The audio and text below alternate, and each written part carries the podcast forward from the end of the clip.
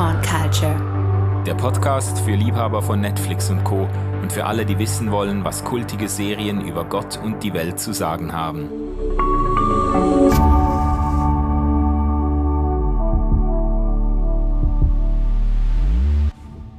Ihr Lieben, herzlich willkommen zu einer neuen Folge von Popcorn Culture. Heute wieder einmal mehr der wunderbare, unvergleichliche Jakob J. Friedrichs. J, was für eine Freude, dich hier zu haben. Ja, schön, schön wieder dabei zu sein. Äh, es ist ja für mich immer eine große äh, ein großes, schönes Erlebnis mit dir über, über Serien äh, und diesen ganzen Bezügen, die das so zum Leben hat, zu sprechen. Weil normalerweise denkt man ja, das ist Zeitverschwendung, sich sowas anzugucken. Und im Gespräch mit dir habe ich dann immer das Gefühl, äh, dass es doch vielleicht auch, auch einen Sinn hat. das ist gut. Ich bin äh, quasi mit, mit dem Podcast deine Rechtfertigung, ja. mehr Zeit auf Netflix zu verbringen. Genau. Ähm, äh, nee, mir geht das ja auch so. Ich muss wirklich sagen, ich habe in dir einen Gesinnungsverwandten gefunden, nicht nur in Sachen äh, Popkultur und Serienkultur, aber eben auch. Äh, und das war für mich sehr von Anfang an sehr befreiend zu merken. Äh, es gibt auch andere, die die solche äh, ähm, Serien mit Leidenschaft reinziehen und auch mit diesem doppelten Blick irgendwie wahrnehmen. Einerseits einfach genießen und auch mal sinnentleert einfach bingen und reinziehen, aber dann doch auch darüber nachdenken, was sagt mir das eigentlich, was ist hier eigentlich emotional, psychologisch, äh, soziologisch, theologisch verarbeitet. Ähm, das finde ich immer super. Ähm, wer eine längere Vorstellung von Jay hören möchte, der soll sich doch in früheren Folgen mal reinhören. Äh, du warst schon, ich weiß gar nicht wie viel, schon sicher vier, fünf Mal in dem Podcast mit dabei. Und am Anfang habe ich dich ausführlich äh, vorgestellt als Musiker, Buchautor, Künstler, Comedian, Postevangelikaler, Kreativtheologe, äh, selber erfolgreicher Podcaster mit Gofi Müller zusammen. Äh, bespießt du den Podcast Hossa Talk und Cobains Erben. An dieser Stelle herzliche Empfehlung, da reinzuhören hören. Sensationelle Podcasts. Also ihr seid da ja wirklich, wie sagt man dem, ihr habt, ihr habt die Schneise gezogen für Podcasts in der deutschsprachigen Welt, in der wir uns jetzt alle, wir sind immer noch im Kielwasser gewissermaßen von, von Hossa Talk und anderen. Also ich sag mal so, in der kirchlichen Landschaft vielleicht. Äh, ja. in, in, in, der normalen Welt äh, waren da in Deutschland schon noch einige ein bisschen vor uns. Ein paar waren, ein paar waren noch früher, aber man, man soll, ihr dürft euer Licht, Licht nicht unter einen Scheffel stellen. Nee. ähm, Jay, worüber sprechen wir heute? Ja, wir sprechen über die recht neue Netflix-Serie Archive 81. Ähm, Genau, die, ich weiß gar nicht, ist sie jetzt Anfang diesen Jahres oder Ende letzten Jahres ge gestartet?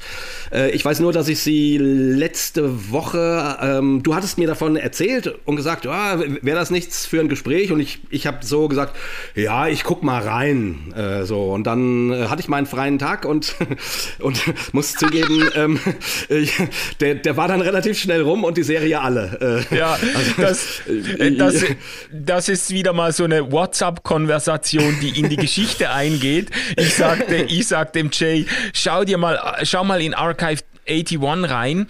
Äh, vielleicht passt dir das ja. Am nächsten Tag kommt die Nachricht so, ja, ähm, finde ich super, können wir Gespräch machen? Dann sage ich ja, gib mir einfach Bescheid, wann du durch bist. Und der sagt, ja, ich bin durch. Ich hatte einen ganzen Tag Zeit.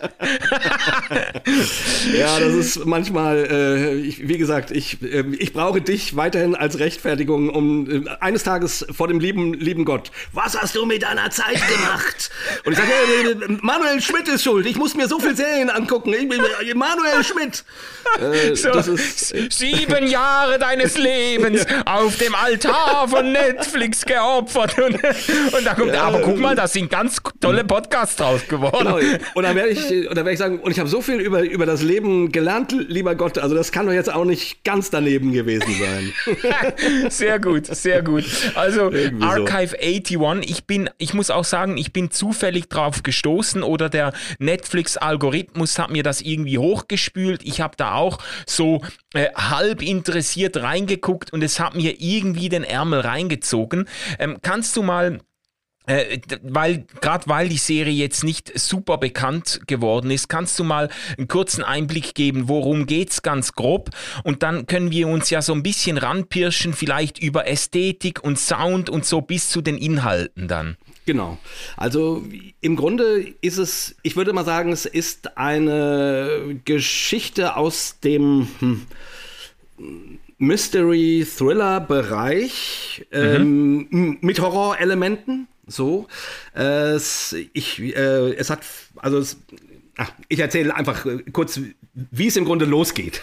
Ja. Ein, äh, ein junger Filmarchivar, Dan, äh, wird angeheuert von einer bisschen nebulösen großen Firma, über die nicht viel bekannt ist, dass er alte Videotapes ähm, restaurieren soll, die in einem Feuer vor 1994 äh, ähm, ähm, quasi kaputt gegangen sind, also geschmolzen sind und die da irgendwie, die wiederhergestellt werden sollen. Ja. So, und äh, er ist wohl relativ gut in seinem Job und, ähm, und lässt sich dann darauf ein und muss dazu, das gehört zum Vertrag, also er kriegt eine horrende Summe geboten, 100.000 Dollar und ähm, muss dazu äh, aber diese ähm, aber diese Videokassetten, diese alten, ne, also die Serie spielt heute und diese Tapes sind aus dem Jahr 1994, ähm, die äh, also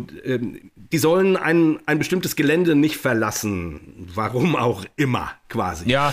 Also er wird dann in den Wald gebracht, abseits von allem JWD, in so, einen, in so eine Art Villa mit ganz vielen verwinkelten Gängen und Kellern und allem möglichen drum und dran, ähm, wo er dann eben ein super Equipment hat und diese äh, Videobänder restaurieren soll. Mhm. Naja, und dann ereignet sich also, dass er, er fängt damit an und äh, wir lernen darüber, über diese Tapes dann eine, eine Melody kennen, die eben im Jahr 1994 ähm, sozusagen für ihre Doktorarbeit ein, ein, ein Videoprojekt macht, um äh, in einem Haus, in, in dem sogenannten Fissler-Haus, heißt das, glaube ich, ne? Visser, ja, Visser. Ah, Wisser, Wisser, genau. In dem, in dem Wisserhaus äh, soll sie die, will sie dort die Leute interviewen und ein bisschen was über die Geschichte rausfinden. Wir stellen dann nach und nach fest, dass sie nicht nur das sucht, sondern dass sie vor allen Dingen ihre Mutter sucht, die in hm. diesem Haus wohnen soll, ähm, was sie erf erfahren hat und die sozusagen ähm, ihre ähm, die sie als Kind in einer Kirche äh, quasi als Baby abgegeben hat. So, die sie nie kennengelernt hat. Ja. So, das ist die Ausgangssituation. Also wir haben quasi zwei Timelines. Einmal 1994, ähm, die uns eben, ähm, ich sag mal, Blair Witch Project mäßig oder so verlor, also ähm, ähm, ähm, ähm, Lost Footage oder Found Footage Film nennt man das, das ja einem übermittelt wird und dann die, dann die dann die Zeitebene heute, äh, die, in der sich Dan befindet und das Ganze restauriert. Und diese beiden Ebenen fangen dann nach und nach tatsächlich an, miteinander zu interagieren. Hm. Genau, und vielleicht erstmal so weit, äh, weil in diesem, in diesem, weil es kommt dann irgendwann raus, dass dieser, dass die Familie vom Dan etwas tatsächlich mit dieser Melodie zu tun hat. So, ich will nicht zu viel spoilern, sondern da merkt man, aha, da gibt's Verbindungen und plötzlich träumen die voneinander und, äh, und führen Gespräche miteinander in diesen Träumen. So, also die beiden Ebenen, die beiden Zeiten ähm, gehen, treten in den Dialog miteinander. Und dann stellt sich heraus, dass es in diesem Haus irgendwie 1994 eine komische okkultistische Sekte gab, die irgendwie irgendwelche Geister beschwören. Dann, dann hat das Ganze auch noch so einen Rosemary's Baby äh, Touch irgendwie. Ähm, ja. Das ist auch das Schöne an dieser Serie, finde ich, dass sie, dass sie viele Zitate bringt aus anderen äh, Genrefilmen, eben ja. Rosemary's Baby, Blair Witch Project, Paranormal Activities äh, und so weiter. Und das dann der, aber doch. The Shining auch, gell? Diese, ja. Da habe ich auch dran gedacht, als er in diesem, in diesem Archiv, Archiv ja. sich einführt und dann die, äh, einbringt und dann diese unendlichen Gänge und so und dann Total. hört er Geräusche und weiß, da habe ich einfach gedacht, das ist Total. auch so The, Shining-Erinnerung. Genau. Genau. Ja, ja.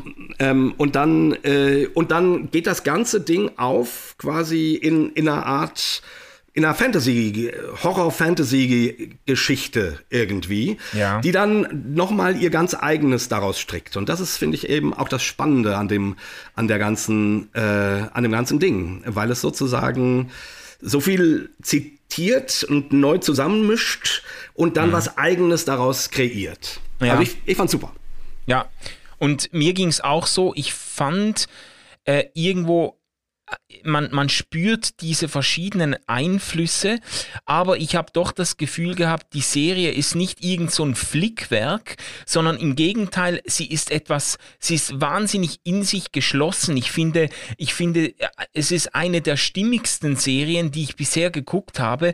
Atmosphärisch, vom Color Grading her, von den Farben her, vom Sound her, ähm, von der Aufnahmetechnik, es, ich habe das Gefühl, dass das fließt wahnsinnig gut zusammen.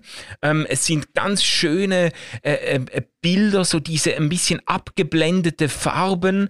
Ähm, es gibt auch immer in diesen Rückblenden so dieses 90er Jahre Feeling. Ähm, ähm, man, man hat immer wieder diese Sequenzen. Es ist fast so ein bisschen, weißt du, so diese, diese äh, Entschleunigungsmomente, wenn er da vor so einem VHS-Tape steht, äh, an seinem Arbeitspult oder Werktisch oder so, und dann schraubt er das auf und dann wird da dieses Magnetband, wird dann entrollt und dann dreht er das so wieder auf und es ist so mit Synthesizer, Synthpop, Musik untermalt. Es ist fast so ein bisschen so diese Momente, die dich dann so ein bisschen entschleunigen und das so ein bisschen dieses Nostalgische reinbringen bringen. Zumindest wenn man so ein bisschen ähnliche Jahrgänge hat, wie wir sie haben, dann, dann irgendwo hat das etwas wahnsinnig Reizvolles, wie er dann diese Tapes aufschraubt und irgendwo mit einer gewissen auch Liebe diese, diese Bänder reinigt, um sie wieder abspielen zu können. Also äh, ich finde es einfach, das ist ganz großartig gemacht. Ja, und vor allen Dingen ist es nicht so, Manu, ähm, also wir sind ja beide nun in, in dieser Zeit auf, aufgewachsen, da hatten wir unsere Jugend, ne? Ja. Und das, ich meine, heutzutage, dass jeder sein Handy dabei hat und irgendwo mitfilmt oder irgendwas filmt oder so, ja, das ist, das ist jetzt Standard.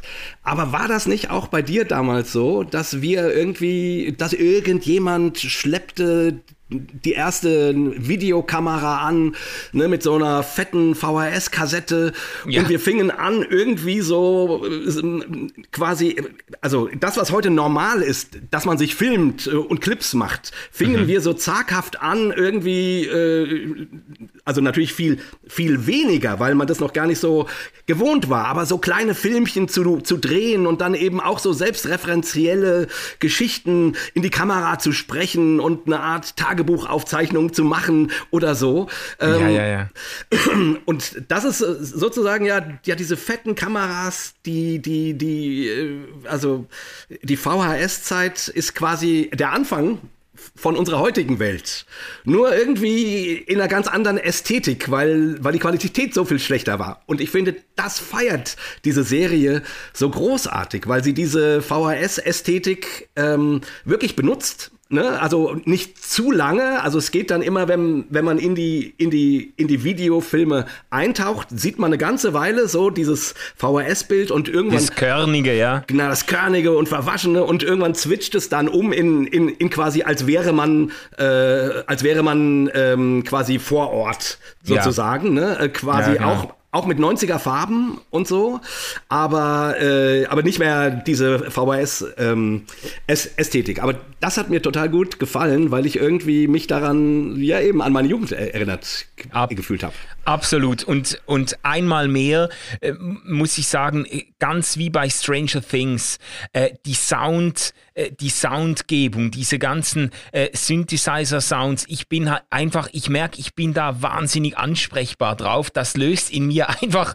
äh, für viele ist das ja ganz kalte, tote Musik, aber bei mir löst das wahnsinnig viel aus. Also äh, ich finde das ganz großartig gemacht und es ist wirklich gerade auch vom Sounddesign her, ähm, ist es sehr, sehr nahe bei Stranger Things. Ich glaube, eine der Produzentinnen oder Produzenten war sogar bei Stranger Things auch mit beteiligt und ah. man, man, man, man, spürt das, ich finde, man spürt das schon ab, dass, dass so diese Inspiration. Stranger Things, da habe ich ja auch ein Podcast-Gespräch drüber gemacht, äh, ist ja auch eine Serie, die eigentlich ganz grob in dieses Horror, Thriller, Mystery-Genre fällt, aber nur an ganz, ganz wenigen Stellen wirklich explizit irgendwie Horror-Elemente eigentlich zeigt, nur an ganz wenigen Stellen überhaupt irgendwie Blut fließt und das ist jetzt bei Archive 81 auch so, also für alle, die jetzt so ein bisschen vielleicht auf der eher äh, sensiblen Seite sind, ähm, äh, es ist eine wahnsinnig spannende, stellenweise sehr spannende Serie, aber äh, man muss sich jetzt nicht irgendwie auf Gliedmaßen vorbereiten, die da durchs Bild fliegen oder so. Nee, nee, genau, es ist keine, es, es, es ist keine Splatter. Blut, also, ja, genau, es ist nichts, keine Splatter-Serie. Ja. Das, ähm, ist, das ist wichtig zu sagen. Die, die Spannung, ich finde es doch auch sehr, sehr stark gemacht, gerade wenn Dan in seinem Archiv, ich meine, die, die halbe Serie spielt eigentlich in diesem Archiv, wo Dan mit sich ganz alleine ist und dann spürt man, dass es auch wahnsinnig gut inszeniert, wie, wie man seine, ein Stück weit auch seine Einsamkeit spürt, wie er da irgendwie in diesen Hallen und Gängen sich bewegt und irgendwie Geräusche hört oder meint, Dinge zu sehen und dann mit sich selber anfängt zu sprechen und so. Es ist so, es ist wahnsinnig, man, man, man hat immer das Gefühl, jetzt passiert dann irgendwas. Ähm, es, es, ist wirklich ein, ein sensationeller Umgang auch mit, mit, mit Spannung äh, in, in der Serie. Ähm, das finde ich echt super gemacht, ohne dass jetzt das Blut in Strömen fließt oder genau. so. Genau. Ja. Und wo du Stranger Things schon erwähnst, ne, ähm, ich weiß nicht, ob dir das auch so gegangen ist. Ähm, es gibt ja quasi diese Orte, diese, jetzt damit spoilert man vielleicht nicht zu viel, also diese Nebenwelt, ist das eine Traumwelt, ist das irgendwas, also wo sich Dan und Melody begegnen. Ja. ähm, man, man, das klärt sich dann auch nach und nach, aber da wollen wir nicht zu viel spoilern. Aber äh, diese Welt hat mich von der Ästhetik doch schon, ähm, ne, da fliegen die ganze Zeit auch so Staubpartikel durch die Gegend, ähnlich ja, ja. wie das bei Stranger Things auch ist. Ich habe mich so ein bisschen gefragt, also von daher ist es natürlich interessant, wenn da, eine, äh, wenn da Leute aus, aus, aus dem gleichen Team mitarbeiten ob das quasi ähm, die, also ob das, ohne es so zu nennen, eine Art, ähm, ähm, eine Art, äh, wie nennt man das, kein Sequel, sondern ein, ein, ein, ein Spin-off äh, äh, mhm. der, der Stranger Things Welt ist. Also dass man am Ende, keine Ahnung, ähm, also das ist, ist jetzt einfach nur so von mir so ein Raten, ne, äh, nur so ein, so ein Gefühl, äh, quasi Stranger Things guckt diese Nebenwelt aus der einen Richtung an und Archive 81 aus einer anderen Richtung irgendwie so. Also ich könnte mir vorstellen, ja. dass es dort äh, Überlappungen geben könnte, aber das ähm, Aha, ja, ja, ja. Weil mich die Ästhetik so erinnert hat. Ja, also, das, das stimmt, das stimmt. Und es ist doch. Und es ist auffällig, es ist auffällig. Weil es das ist, ist auffällig. Ja, und, und in beiden, muss man sagen, in beiden Serien kommt eben diese alternative, auch dunkle Nebenwelt oder Hinterwelt äh, kommt hervor oder wird zum Thema.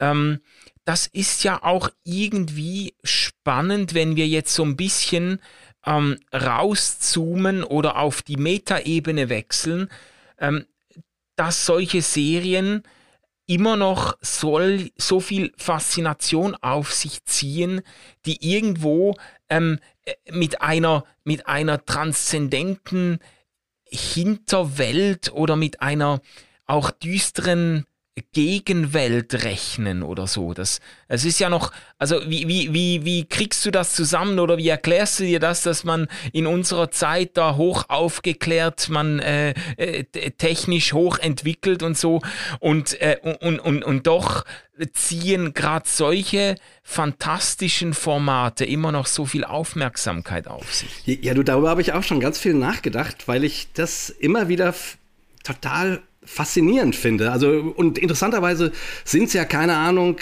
sogar die die ähm, irgendwie die, die Hardcore-Atheisten, und das meine ich jetzt nicht negativ, also Leute, die aber sich wirklich ganz deutlich als Atheisten bezeichnen würden, die sagen würden, es, es gibt außerdem, außer diesem Universum gibt's nichts. So, ne? Ja. Ähm, ähm, ähm, Natur, Naturalisten oder so. Genau, man muss es wissenschaftlich erforschen und beweisen können, dann existiert Genau, also es Leute, auch. die, die, Ja. die, die, die an der Stelle ein sehr, sehr klares äh, Weltbild haben, sage ich jetzt mal, Mhm. äh, dass es gerade die oft totale Fantasy-Fans sind, Herr der Ringe lieben, keine Ahnung, Black Metal hören, äh, wo du dann von, von Dämonen, äh, Ja, ja. Dämonen besungen wirst und du irgendwie, und die dann in ihrer, äh, und auch filmischen und Serienwelt dann eben in, in solche mystischen Welten eintauchen, wo, wo das Religiöse, das Magische, das Transzendente in, ähm, real ist, quasi. Ja. Das wundert mich jedes Mal, dass ich denke, irgendwie, es gibt's doch gar nicht, dass euch das nicht stört. Und dann habe ich mich natürlich schon oft gefragt, ist das dann vielleicht so eine Art Ausgleich? Also ist die, ist die Fantasy-Welt äh, der Ort, wo, äh, wo quasi ähm, Atheisten heutzutage noch davon träumen, noch von einer magischen, sinnerfüllten Welt träumen dürfen oder so? Ja, ja. Weißt du, was ich meine? Ja, Äh, voll, voll. Äh, äh, wahrscheinlich würden sich manche dann äh, gegen diese Psychologisierung wehren, aber Ja, es stimmt. ist doch ein, ein Eindruck, der sich vielleicht ein Stück weit aufdrängt, dass dass irgendwo die Sehnsucht dann doch äh, übrig bleibt. Es wäre doch schön. Also ich glaube zwar nicht, dass es was gibt oder dass es mehr gibt als das, was wir hier sehen, aber es wäre irgendwie schon schön oder aufregend oder spannend, wenn es mehr gäbe oder so. Das, Ja, ich meine, Ja? vielleicht ist es ja auch so, dass man, also jetzt gut so, als gläubige Menschen äh, gehen wir ja davon aus, dass Religiosität irgendwie im Menschen angelegt ist. Das ist mir jetzt völlig klar, dass jetzt ein Richard Dawkins würde jetzt au- aufspringen und sagen, nein, nein, alles nur böse Memes und so. Ähm, also, Ja. also mir ist es klar, dass das jetzt keine äh, wissenschaftliche These ist, aber es ist ja zumindest das, wovon äh, gläubige Menschen an sich ausgehen, weil sie davon ausgehen, es gibt, es gibt nicht nur die sichtbare Welt, sondern es gibt, äh, es gibt das Göttliche und so weiter. Also sprich, Gläubige äh, haben ja ein gewisses Maß an einer magischen Welt in irgendeiner Form, an, Ja, an einer magischen Weltvorstellung. Und, und wenn man jetzt zum, zumindest diesen Gedanken so denkt, äh, dass das nicht nur etwas ist, was die Kultur in den Menschen hineingelegt hat, sondern auf irgendeiner Ebene tatsächlich im, im, im Menschen wohnt, diese Sehnsucht, komm es jetzt, woher es wolle. Also ich will das jetzt nicht als Gottesbeweis ins, ins, ähm, ins Feld führen. Aber das würde natürlich heißen, dass in einer, in einer komplett entzauberten Welt man irgendwie ähm, vielleicht ja, Parallelwelten braucht, um diesem, dieser Sehnsucht, diesem Gefühl,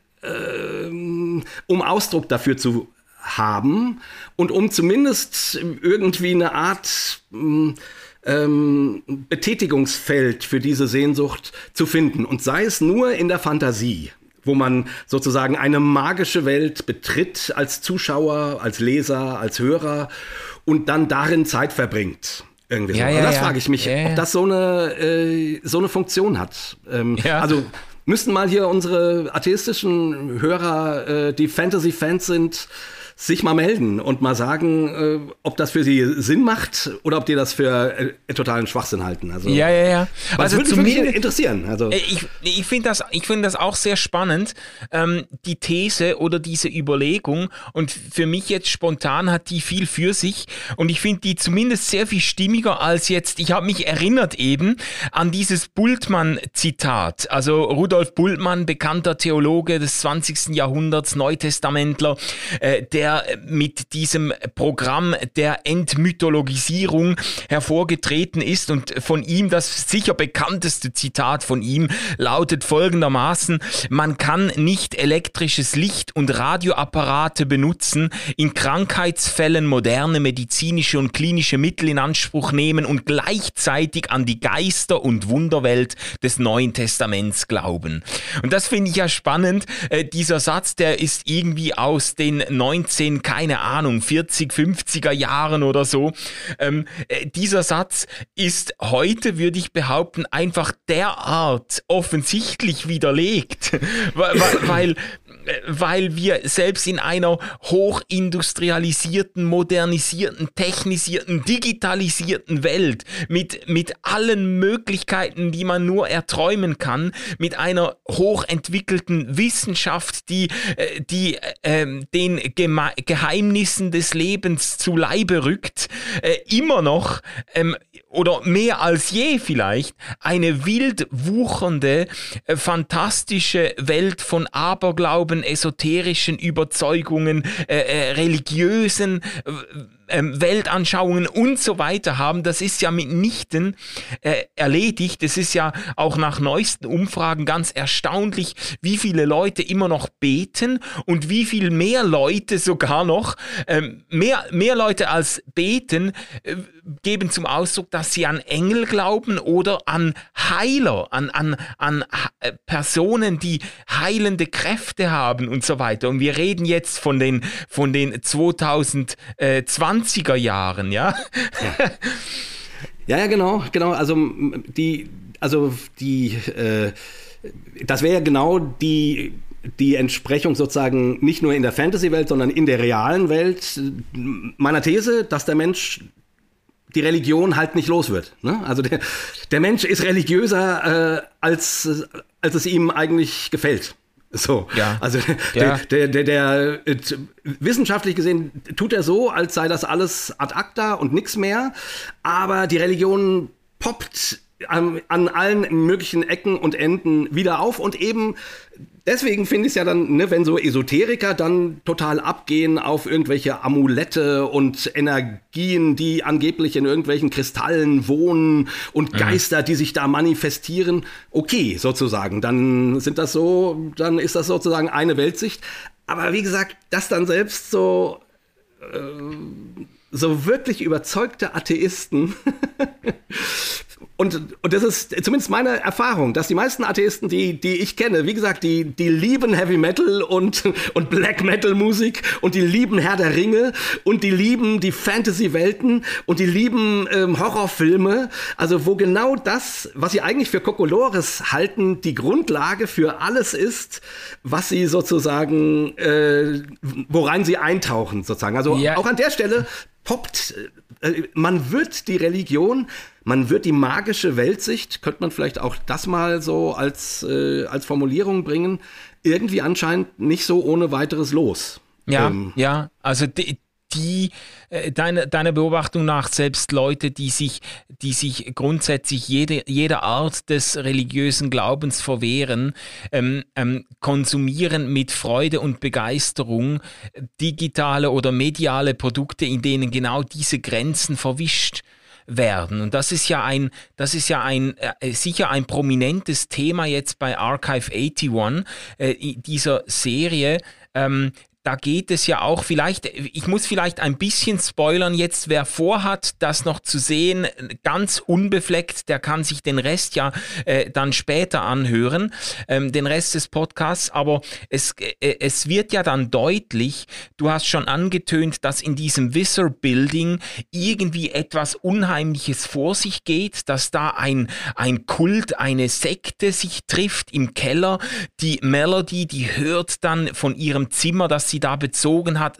Von, von ihrem Zimmer aus hört sie eigenartige Melodien, Sprechgesänge, die aus dem Keller kommen. Irgendwann traut sie sich da reinzuschleichen und sieht, wie da im Kreis Leute sich versammeln, wie man eine Statue enthüllt und einen Dämon anruft, dieser Kaledo.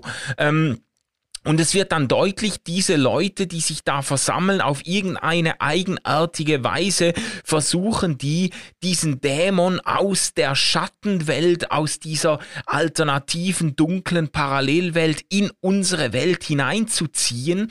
Ähm, äh, es kommen im Verlauf der Serie dann auch so Seancen vor, in dem, in, in, in der eine, eine Frau äh, irgendwie Toten Geister heraufbeschwört. Also so dieses Thema Okkultismus, Geisterwelt ähm, äh, ist doch sehr prominent in der Serie und das hat mich so ein bisschen ins Nachdenken gebracht und eben auch im Blick auf unser Gespräch so, ähm, ja, ich bin ja, vielleicht muss ich das so einleiten, ich bin ja in einer religiösen Kultur, Subkultur aufgewachsen, evangelikalen Subkultur aufgewachsen, in der dieses dämonische, okkulte ein sehr, sehr prominentes Thema war. Natürlich im negativen Sinne, nicht, dass man damit experimentiert oder gespielt hätte, aber äh, es ist mit großer Zuverlässigkeit mindestens einmal im Jahr in unsere Jugendgruppe irgendein Gastreferent gekommen, der uns so richtig Angst gemacht hat äh, vor diesen äh, okkulten Bands und gesagt hat, wenn du ACDC hörst oder wenn du Kiss hörst oder so, das war damals so das, äh, oder Iron Maiden, dann äh, kann es sein, dass irgendwelche bösen Geister von dir Besitz ergreifen oder in deinem Leben sich einnisten und so. Ich bin mit einer großen Alarmbereitschaft aufgewachsen, allem gegenüber, was irgendwie okkult war, was irgendwie mit Geistern, Dämonen, äh, äh, Totenbeschwörung, Tische rücken und so weiter zu tun hatte. Äh, da, äh, das war vermintes Gelände und gleichzeitig ähm, hat das natürlich nicht nicht nur bei mir, sondern bei ganz vielen auch eine ganz eigentümliche Faszination dafür geweckt. Also man hat sich natürlich dann sehr gefreut, wenn dieser Redner gekommen ist und wollte von ihm noch mehr Geschichten hören von äh, Leuten, ähm, die Erfahrungen mit dem Okkulten gemacht hat, das ist fast so ein bisschen wie, fast so ein bisschen wie wenn irgendwie, äh, wenn, wenn einer kommt und einem erzählt, was äh, sexuell alles nicht, äh, nicht erlaubt ist und dann hätte man gerne noch mehr Details, genau. was man alles nicht tun dürfte, um da. Äh, und wie man das macht, was man nicht tun dürfte. Genau, so. wie man das genau anstellt, um dem Kopf, Kopfkino noch ein bisschen äh, Futter zu geben. Und so war das ja bei diesen Okkulten okkulten Sachen auch. Ja. Ich, war, ich war davon geradezu ähm, angezogen und fasziniert und gleichzeitig natürlich völlig äh, verängstigt, äh, weil ich da nie etwas mit zu tun haben wollte oder ja. so. Gell? Das war bei uns übrigens auch so. Ne? Also ich bin äh, quasi in einer, in einer, also ich bin ja jetzt nicht zwar nicht äh, christlich sozialisiert, aber bin ja mit 14 gläubig geworden und äh, war dann auch in so einer Szene, ähnlich wie du, wie, wie du das beschreibst. Und ehrlich gesagt bin ich sogar über dieses Thema gläubig geworden. Ach, witzig. ja, das ist wirklich der Witz, weil ich äh, die Frau, die mich sozusagen äh, zum Glauben geführt hat an meiner Schule, ne, äh, das Mädchen, die hat hatte selber okkulte Erfahrungen, ähm, so mit äh, äh, in irgendwie äh, so Carlos Castaneda Transzendenzreisen und sowas oh, und viel ja. und Drogengeschichten und so. Hm. Ne, die war 16 und so und, und die hatte echt schon eine ganz schön heftige Geschichte. Und ich, ich kannte von all solchen Dingen gar nichts. Und ich war ja sozusagen, kam nicht aus einem gläubigen Elternhaus und die hat mir dann halt so erzählt von ihrem Glauben, aber eben auch davon, äh, was sie gemacht hat, bevor sie gläubig war. Und ja.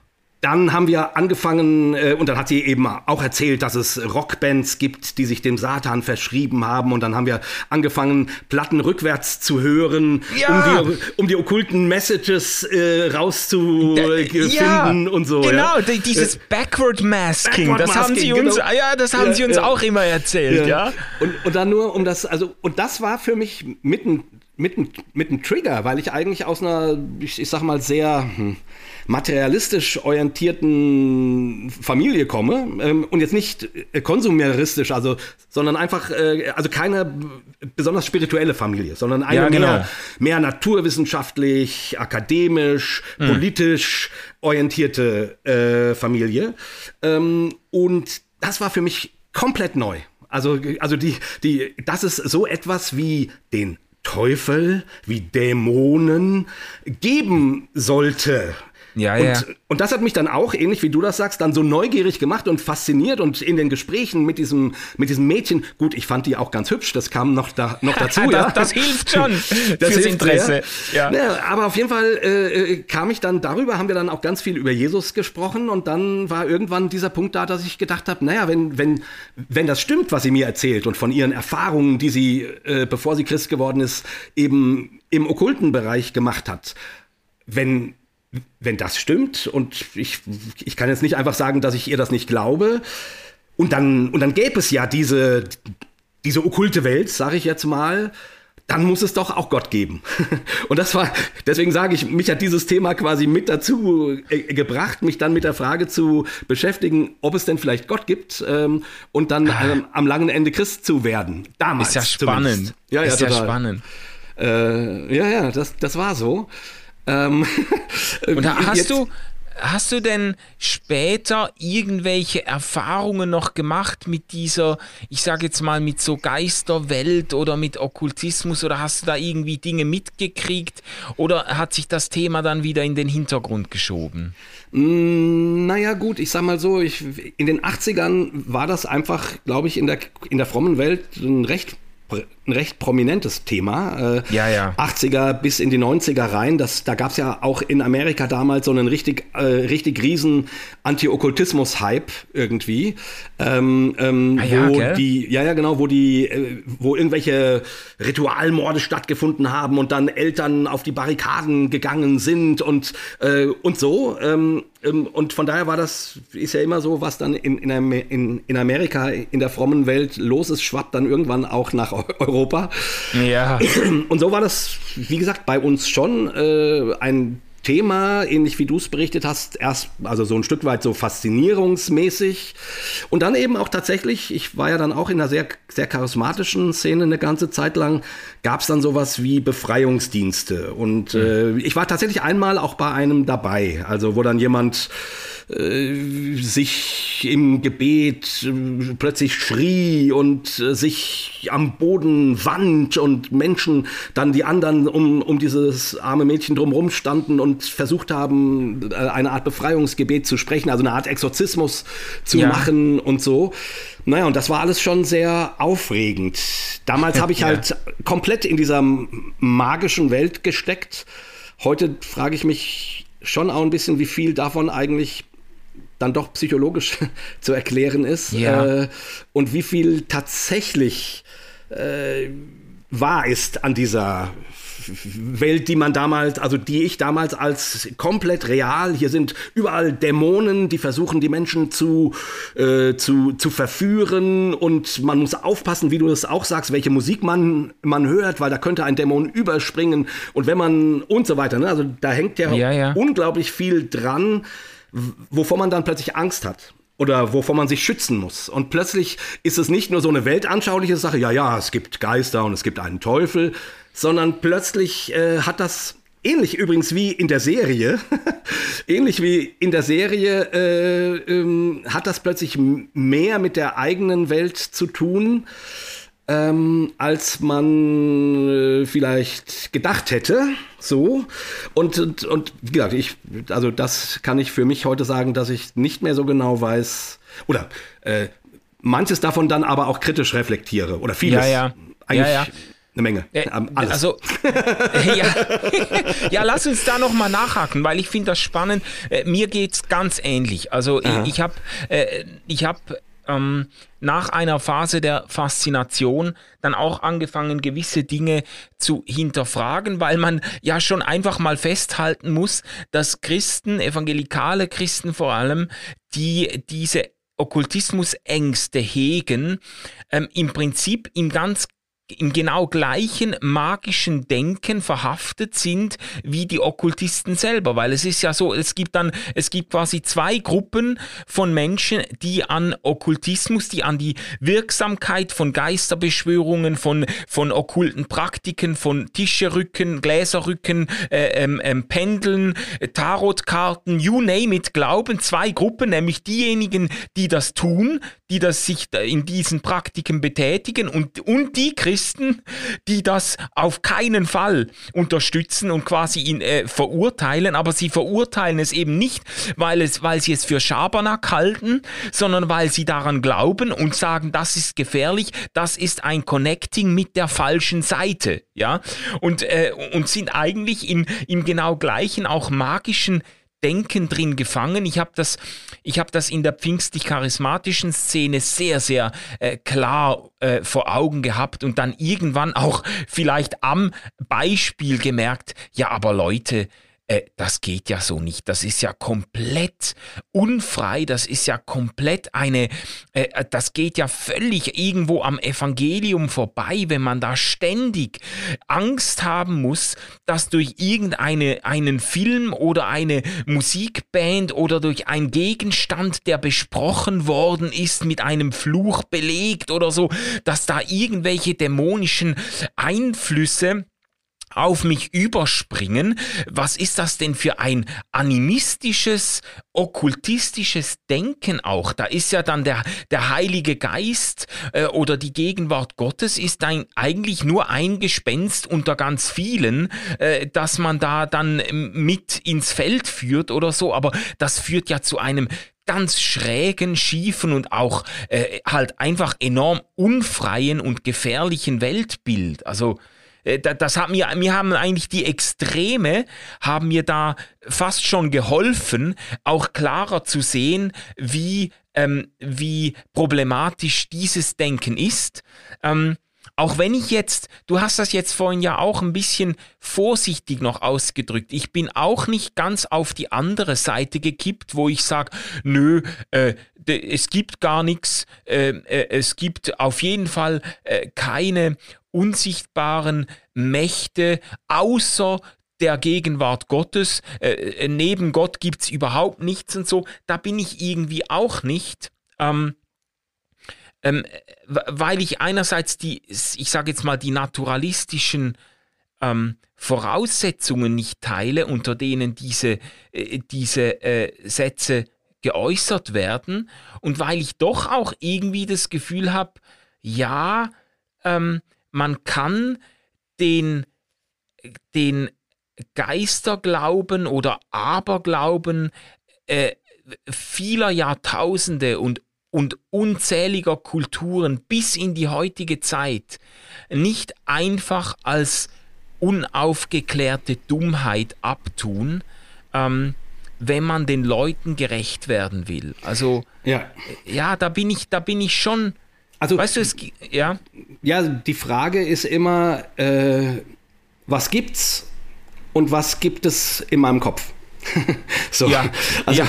ich sag mal so, äh, ich, ich, ich bin da, ich, ich also man muss ja sagen, sozusagen, als das äh, Neue Testament verfasst wurde, ist ja ganz offensichtlich, dass die Menschen damals in einer sehr magischen Weltsicht gelebt haben. Ne? Das ja. liest man, wenn man die Evangelien liest, äh, stolpert Jesus ja äh, auf jeder dritten Seite über irgendeinen Dämon, sozusagen, ja. Ja, den er austreiben muss. So, ne? Und, und das ist völlig klar. Also die Lebensrealität damals ging davon aus, dass das so ist. Im, im Alten Testament äh, ist es wiederum gar nicht so. Also da, da, äh, da gibt es diese Welt nur ganz selten, taucht mal sowas auf, sozusagen. Ne? Da gibt es die Götzenwelt, wo aber irgendwie klar gemacht wird, dass die, äh, dass die, dass das falsche Götter sind, die, die gegen den äh, Jahwe glauben, überhaupt nichts anzustinken haben, sozusagen. Die gar also, keine Macht haben. Genau, ja, das ist, ja. Die eben keine Macht haben und so weiter. Und alles, alles weitere kommt nicht so richtig vor. So, oder nur mal in wirklich Nebensätzen. Also, wo man merkt, ja, natürlich gab es auch damals schon Totenkult oder sowas. Aber mhm. das spielt im, im, im, in der Welt Israels kaum eine Rolle, sozusagen. Ne? Ja, zumindest nicht in diesem, weißt du, in diesem bevölkerten ähm, äh, Zwischen äh, Himmel oder zwisch, in dieser bevölkerten Zwischenwelt, wo man dann alle möglichen Dämonen und Geister ausmacht, was man im Alten Testament, äh, zumindest in bestimmten Überlieferungen schon findet, ist dieser, äh, ich sage jetzt mal, das ist aber auf einer anderen Ebene, ist dieser Glaube, dass es auch wieder göttliche Mächte gibt, also Chaosmächte, mhm, dieser, mhm. der Leviathan, der Behemoth, mhm. das Seeungeheuer. Oft hat man das dann auch zum Beispiel mit den Naturgewalten in mhm. Verbindung gebracht. Also äh, äh, das findet sich an prominenter Stelle, ähm, die, dieser, dieser Glaube an solche irgendwie übergeordneten Chaosmächte, aber nicht diese Idee, dass es da irgendwie einzelne Geister gibt, die man sich dann genau. äh, zu eigen, zu Nutzen machen könnte oder die einen dann besetzen und so. Ich glaube, das ist schon, äh, ich glaube, das ist schon dann ähm, eher in der Zeit des Neuen Testaments dann aufgekommen. Ja, genau Das ist dann sozusagen, äh, und das ist dann quasi äh, Volksgut. Also das ist die Welt, ja. die, in, die, in die Jesus äh, hineingeht und hineinspricht. Ich, ich bin, und, und kirchengeschichtlich hat das ja dann natürlich äh, viele Auswirkungen, eben mit, keine Ahnung, im Vatikan gibt's eine eigene äh, Exorzismusabteilung und so weiter und so fort. Und, yeah. äh, und, wir, wie, und wie du das auch beschrieben hast, ne, wir, wir kennen das aus dem Evangelikalen eben auch, dass man dann solche Erfahrungen macht. Ich bin, ich bin heutzutage, wie gesagt, ich, ich würde sagen, ich bin was diese Welt angeht, Agnostiker. Also ähm, ich ja. habe ja vorhin ge ge gesagt, als, äh, als gläubiger Christ äh, hat man auf jeden Fall irgendwie eine, also man kann sich mehr vorstellen als das, was es, als das, was die Wissenschaft unter Mikroskop un untersuchen kann. So, ne, das, ja. das gehört zu einem religiösen Glauben dazu. Ne? Ähm, ja. Aber äh, ob da nun eine Dämonen- und Geisterwelt äh, parallel zu unserer äh, existiert, pff, da habe ich riesen Fragezeichen. Da muss ich dann tatsächlich sagen, hat mir die Aufklärung irgendwie auch geholfen, mich auch tatsächlich von, von diesem, wie du das ja. auch beschrieben hast, äh, eng und angstmachenden christlichem magischen Weltbild loszusagen, weil ich das, äh, weil meine Erfahrung die ist, äh, das bringt einfach nichts. Das nutzt keinem was, außer dass es Menschen Angst macht. Ja. Und dass es Menschen dazu bringt, äh, keine Ahnung, ständig über ihre Schulter zu gucken, ob da nicht irgendwo ein Dämon ist, dem, dem sie ausweichen müssen. Und alles, was ihnen passiert, wird als Angriff einer feindlichen Macht äh, gedeutet, wo man gegen anbeten muss. Und, und es bindet so viel Energie und eben äh, und, es, und es bindet so viele Leute, die ja eigentlich an Christus glauben, an den Auferstandenen, an denen, wo die ersten Christen ja sagten, hey, äh, am Kreuz wurde, wurde diese, diese Nebenwelt besiegt, sozusagen. Ne? Ähm, ja, ja. Ähm, ähm, die, die, die, das wird plötzlich wieder so wichtig und so, als ob das so viel Einfluss auf und, und man gibt dem so viel Einfluss auf das Leben und das halte ich irgendwie für nicht mehr hilfreich und für nicht mehr gut. Und deswegen, und mein, mein Empfinden ist, seitdem ich damit agnostisch umgehe und sage, naja, ich, ich kann es ja nicht wirklich wissen, aber persönlich äh, halte ich diese Welt für nicht sehr relevant. und, und, und sollte es da irgendwas geben, dann sagt mir mein christlicher Glaube, dass, dass, dass der Jesus das überwunden hat. Ja, also eben, was soll's. Ja, aber ich finde das jetzt, ich finde das eigentlich eine sehr schöne Perspektive, weil das ist doch, das ist doch, äh, doch der springende Punkt, dass im Neuen Testament wird ja dann wiederum sehr oft von diesen Mächten und Gewalten gesprochen. Paulus äh, in seinen Briefen ähm, spricht darüber, aber der Kontext ist eigentlich immer, das ist das, das ist dieser Teil der Realität, äh, der, ähm, der mit allem anderen überwunden wurde. Also quasi, es heißt dann beim im Kolosserbrief, Jesus ist erhoben worden über alle Mächte und Gewalten. Beim, Im Römerbrief heißt es dann, es gibt nichts, auch keine Mächte und Gewalten, die uns von der Liebe Gottes trennen können. Also der Kontext ist immer, ja, was auch immer es da noch gibt, was in dieser Zwischenwelt, wenn es sich, sie gibt, oder in dieser Unterwelt oder Nebenwelt, was da immer auf uns wartet.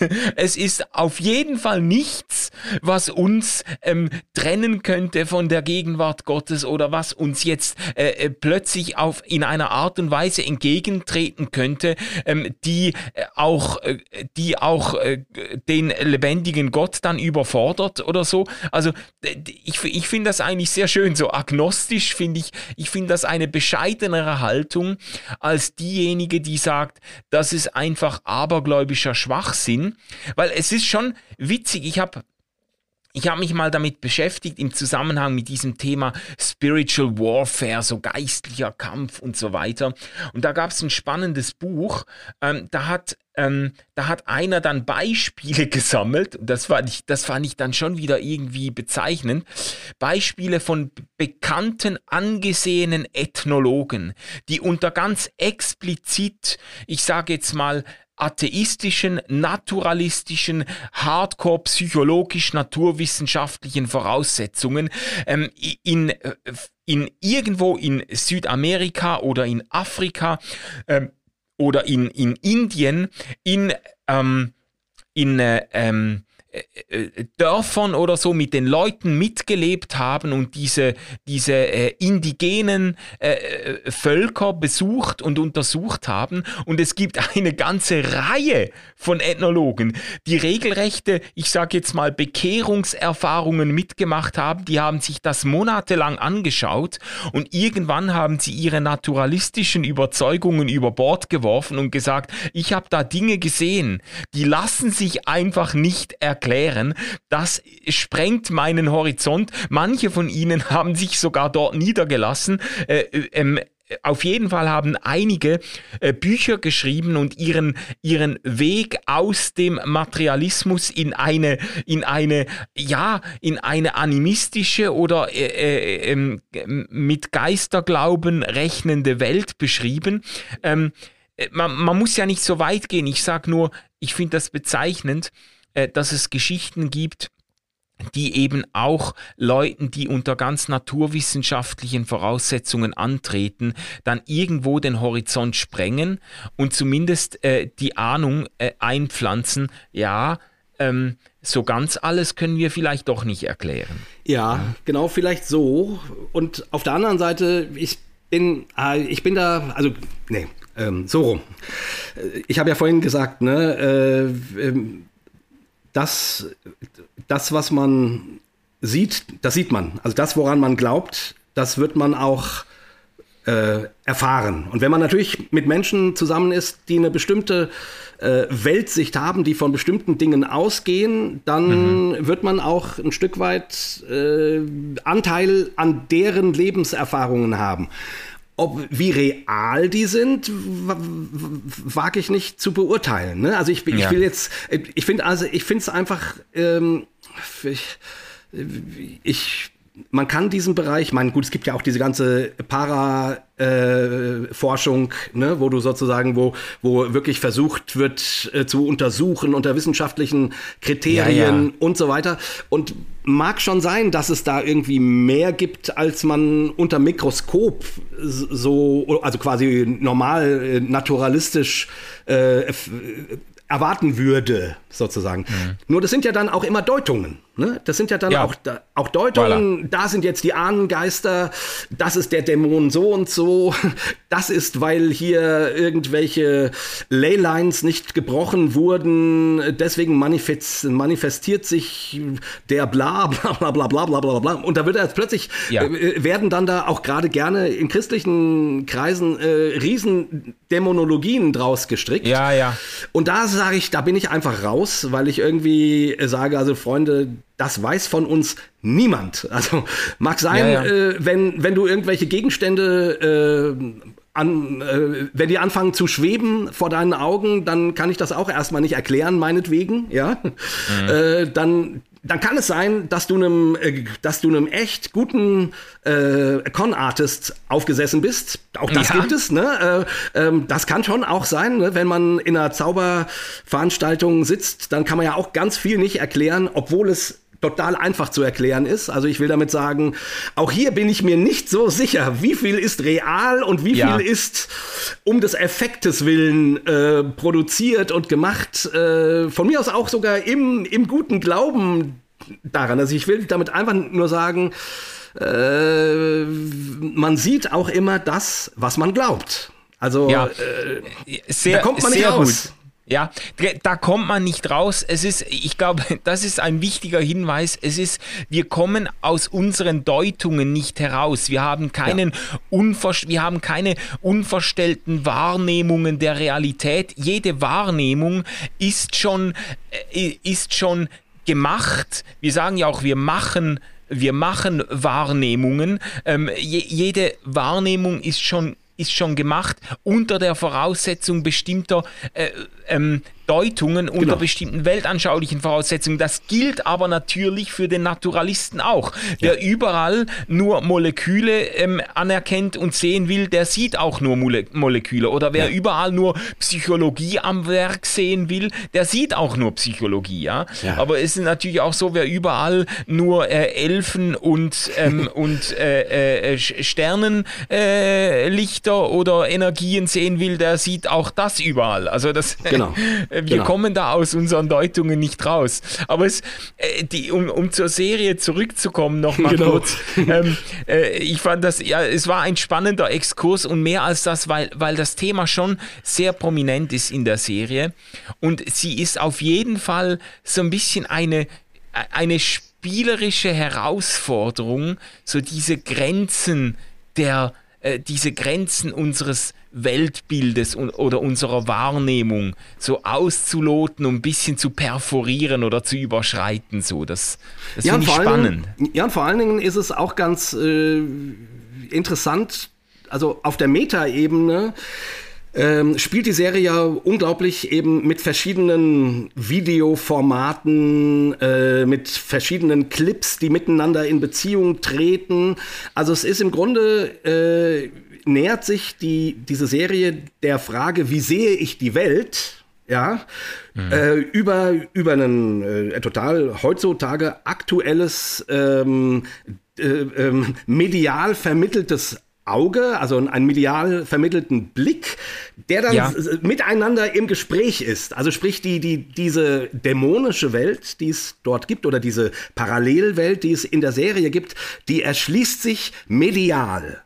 Und ja. das, und das ist, finde ich, auf der Metaebene ein, ein, ein ganz spannendes spannender und interessanter Kommentar zu all dem, was wir, keine Ahnung, in den letzten zwei Jahren äh, mit den wildesten Verschwörungstheorien erlebt haben. Weil sich diese, äh, diese Weltanschauungen, die ja eben auch sagen, nein, nein, hinter Corona steckt Bill Gates, da steckt das und das. Also, ne, äh, die, die ja, ja. auch das vermittelt sich ja augenblicklich hauptsächlich medial und, äh, und, äh, und, und, und tritt dann über YouTube-Clips, die dann miteinander verlinkt werden, miteinander ins Gespräch. Und du hast plötzlich sozusagen, ähm, also deine, also deine Weltanschauung ähm, speist sich ja bei, bei ganz, ganz vielen heute nicht mehr aus dem, was sie an der Schule lernen, sondern oder in der Kirche, ähm, sondern über YouTube-Videos sozusagen. Ne? Ja. Ne? Das äh, stückelt sich dort zueinander. Und äh, von daher finde ich die Serie in, in der Hinsicht noch, noch mal spannend, weil sie äh, diese ganze Frage nach, nach wie sehe ich die Welt und, und wie viel hat meine, hat mein medialer Blick oder die Medien, die ich konsumiere, wie viel Einfluss haben die darauf? Äh, ich finde, das ist ein spannender Kommentar dazu. Also weißt du, was ich meine? Ja, ja, absolut. Absolut. Das, gut, dass du nochmal darauf hinweist, dass eben ähm, dieses medial Vermittelte eine so große Rolle spielt bei Archive 81, dass, dass, es, ja. eben, dass es eben diese Videos sind.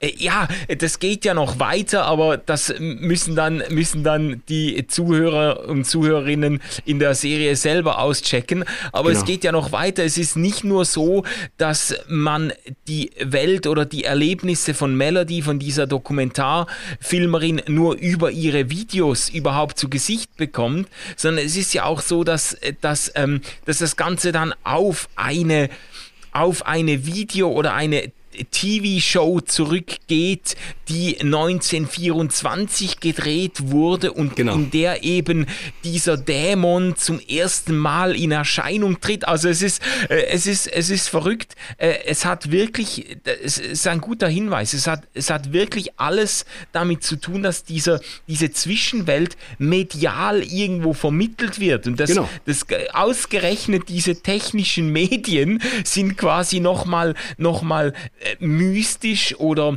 äh, dämonisch aufgeladen in der Serie. Ja? ja, ganz genau. Und wie gesagt, ich finde, das hat durchaus was mit unserer Welt zu tun. Also mit, ja. mit, mit, den, mit den Geistern, äh, gegen, gegen die wir heute kämpfen. Ne? Also, wie, wie, gesagt, sowas wie Verschwörungstheorien, Verschwörungsmythen ja. und so weiter. Die ohne, ohne YouTube hätte das alles nicht so einen Boom.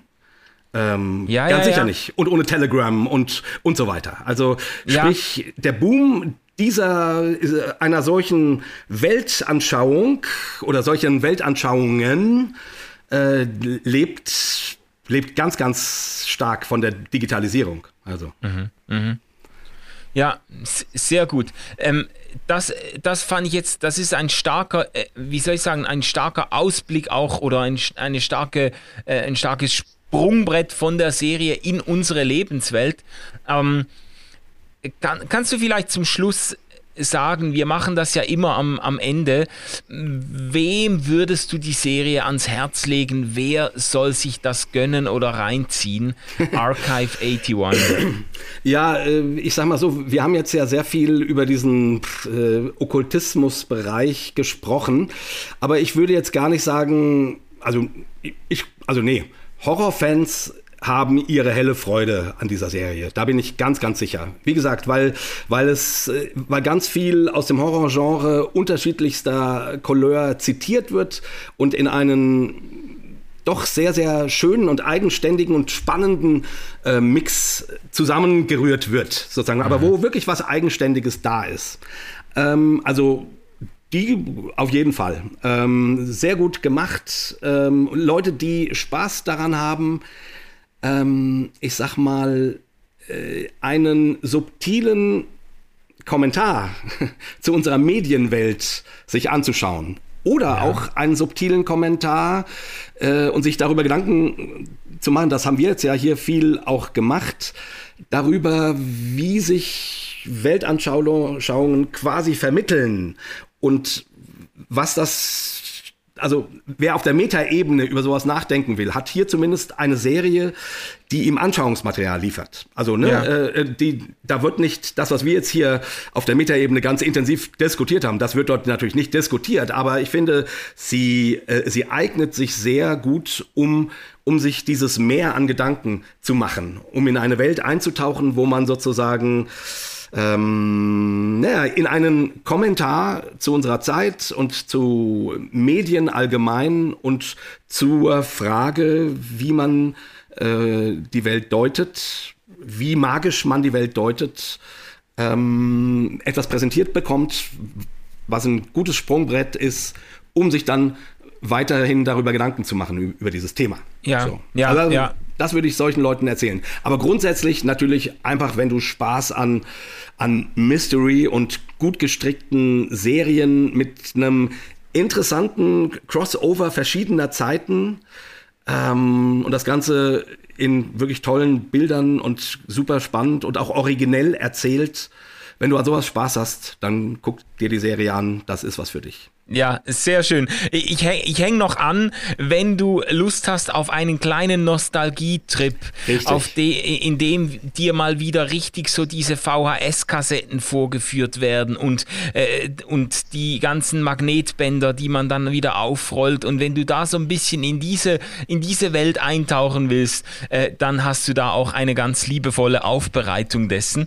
Ähm, ähm, Jay, ich, da, ich, ich, sag mal ja? so, ähm, Menschen, die hinter jedem Busch einen Dämon äh, wähnen, empfehle ich die Serie nicht, weil, weil, weil äh, du, du wirst ja dann denken, dass ich diese Serie, keine Ahnung, in irgendeiner Hinsicht manipulieren will oder wird. Was ich nicht glaube, dass das diese Serie kann. Aber dann, äh, dann würde ich sagen, lass die Finger davon. Das, das macht dir dann unter Umständen mehr zu schaffen, als dass es dir gut tut. Ja, ein gutes Schlusswort, Jay. Vielen Dank. Das war super spannend, mit dir zu sprechen. Einmal mehr. Ähm, ich freue mich schon auf unser nächstes Gespräch. Äh, solange es Netflix gibt, äh, bleiben wir auf jeden Fall in Kontakt. Definitiv. Tschüss, mach's gut. Jo. Und ihr Lieben, äh, wir, hören uns, wir hören uns wieder. Ich weiß noch nicht genau, was als nächstes drankommt, aber irgendwann ähm, möchte ich mit Birgit Mattausch noch über Sex and the City reden. Ja. Ich muss einfach mich noch in den, in den psychischen Zustand äh, äh, bringen, äh, der bereit ist, sich das reinzuziehen. Aber dann äh, könnt ihr euch darauf freuen, wird was ganz anderes werden. Und du weißt ja auch, äh, mit dem Jay musst du irgendwann auch noch mal über Lost sprechen. Ja, stimmt. Das Das, das bringst du immer wieder. Ja, Jawohl. jetzt lass Ja, ja. Das, jetzt äh, ist, das jetzt gebe ich raus. dir als Hausaufgabe auf, weil, äh, weil da kann man so viele weltanschauliche und äh, religiöse Verbindungen und Gedanken hegen. Das wäre schon ein, ein spannendes Gespräch. Ja, ja, also das äh, sei hiermit offiziell festgehalten. Ihr Lieben, tschüss zusammen, mach's gut. Jo, tschüss.